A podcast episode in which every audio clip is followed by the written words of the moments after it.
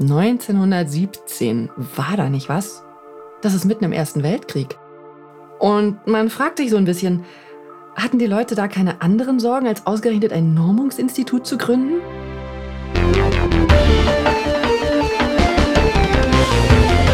Sind keine Ameisen. Anders als unsere kleinen Freunde wissen wir nicht von allein, wie man in großen Gruppen zusammenlebt. Wir brauchen dafür Regeln.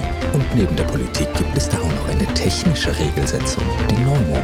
Und es ist demokratisches Grundrecht, diese mitgestalten zu können. Was ihr daher unbedingt über Normung wissen solltet, erfahrt ihr in diesem Podcast nicht von mir, sondern von Amelie Labrand. Willkommen zurück zu unserer kleinen Reihe Menschen sind keine Ameisen, was ihr noch nie über die Normung wissen wolltet, aber ganz unbedingt wissen solltet. Schön, dass ihr heute wieder dabei seid. Ich hatte euch schon erzählt, was Normung überhaupt ist und wie eine Norm zustande kommt. Bei beidem hatte ich DIN schon ein paar Mal erwähnt, darum ist es jetzt Zeit, sich einmal ausführlicher mit DIN zu beschäftigen. DIN, so wie DIN A4 ohne A4. Das Deutsche Institut für Normung ist ein Verein. Und zwar um, Moment, das muss ich ablesen, um zum Nutzen der Allgemeinheit unter Wahrung des öffentlichen Interesses in geordneten und transparenten Verfahren die Normung und Standardisierung anzuregen, zu organisieren, zu steuern und zu moderieren. So steht es in unserer Satzung. So. Wir sind keine Behörde, kein Amt, kein Ministerium, auch wenn sich das sehr viele Leute so denken. Nein, DIN ist ein Verein, ein Wirtschaftsverein, gegründet von der Wirtschaft für die Wirtschaft, also von euch sozusagen. Daran werdet ihr euch nicht mehr erinnern, das ist nämlich schon eine Weile her, über 100 Jahre. Gegründet wurde DIN 1917. Und wenn man so ein bisschen so ein Gefühl für die Bedeutung von Normen bekommen möchte, dann lohnt es sich, sich dieses Gründungsjahr einmal auf der Zunge zergehen zu lassen. 1917, war da nicht was? Das ist mitten im Ersten Weltkrieg. Einer Zeit, in der es Deutschland nicht so besonders lustig ging. Und man fragt sich so ein bisschen, hatten die Leute da keine anderen Sorgen, als ausgerechnet ein Normungsinstitut zu gründen? Doch, hatten sie. Und deshalb war das so krass schlimm, dass Normen fehlten. Ihr müsst euch die Situation damals vorstellen. Das war ein bisschen anders als heute. Heute gehe ich in den Baumarkt und kaufe eine M6-Schraube, wenn ich eine brauche. Und die passt garantiert in jede M6-Bohrung und prima. Damals war das alles noch nicht genormt. Wenn was kaputt war, dann musste jemand kommen, das ausmessen und dann exakt genau das eine Teil nachbauen, was genau gerade dort hineinpasst.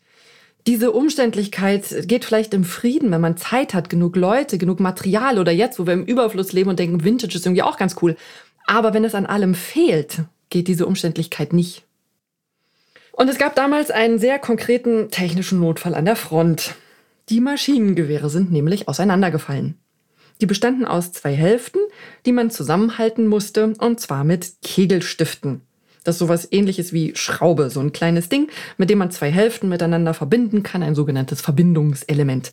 Und diese Kegelstifte waren nicht für so einen langen Einsatz konstruiert, deswegen sind sie zerbrochen. Die Menschen auch, aber nach denen fragt keiner, die müssen funktionieren. Und bevor ihr jetzt ausmacht und sagt, boah, ey, Kriegstreiber, ey, ich wusste, ey, alles Verbrecher, ey, hört mir noch eine Minute zu, so einfach ist es nämlich nicht. Die Jungs da in den Gräben, ja, das waren junge Kerle, 18, 26. Die hatten vielleicht gerade zum ersten Mal ein Mädchen geküsst oder sind gerade Papa geworden. Die hatten Pläne für die Zukunft, die alles Mögliche beinhalten, aber sicher nicht, hier im Dreck zu liegen und sich erschießen zu lassen.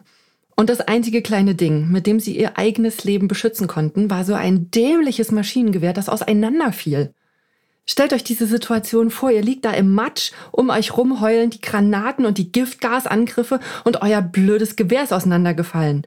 Ihr schafft es, dass diese Info in die Heimat gelangt. Und stellt euch vor, ein Kartönchen voll mit diesen Kegelstiften macht sich auch tatsächlich auf den Weg zu euch und erreicht euch auch. Es kommt in den richtigen Graben, in dem ihr liegt. Euer bester Freund ist inzwischen erschossen, aber ihr lebt tatsächlich noch. Ihr nehmt dieses Kartönchen entgegen und dann passt keins von diesen blöden Dingern das geht nicht. Auf ganz grundsätzliche Weise geht das nicht.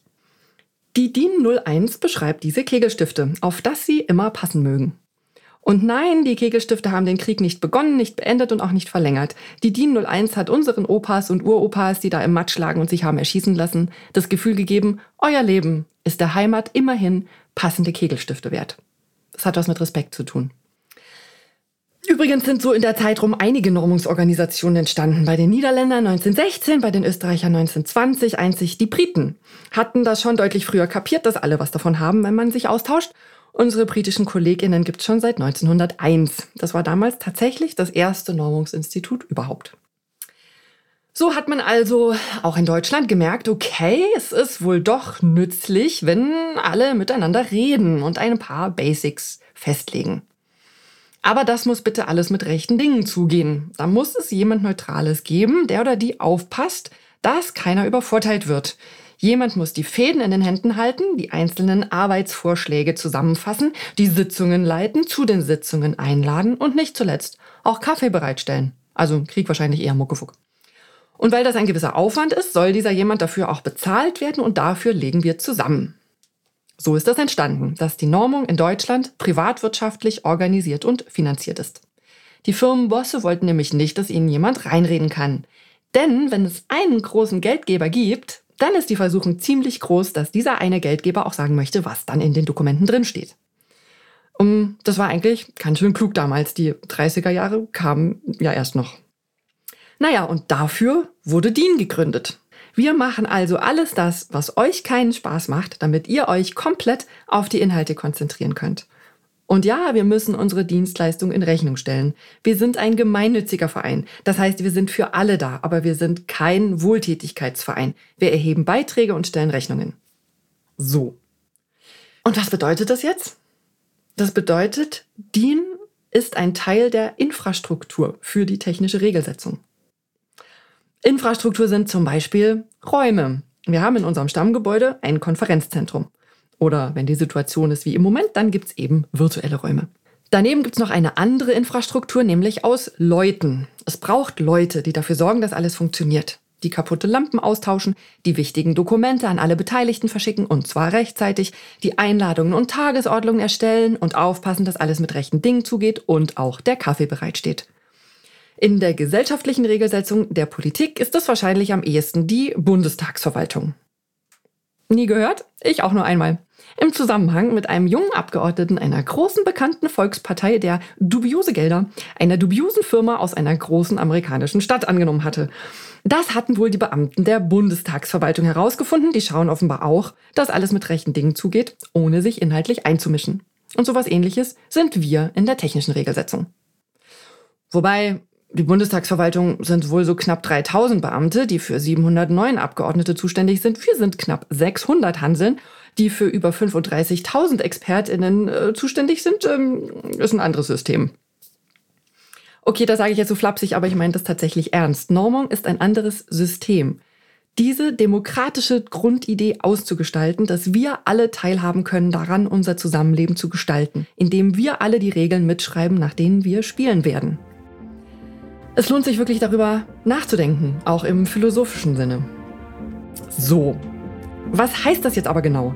Und ist es überhaupt sinnvoll, mit viel Aufwand so ein Normungsinstitut für Deutschland zu haben, wenn in einer globalisierten Welt längst alles international unterwegs ist?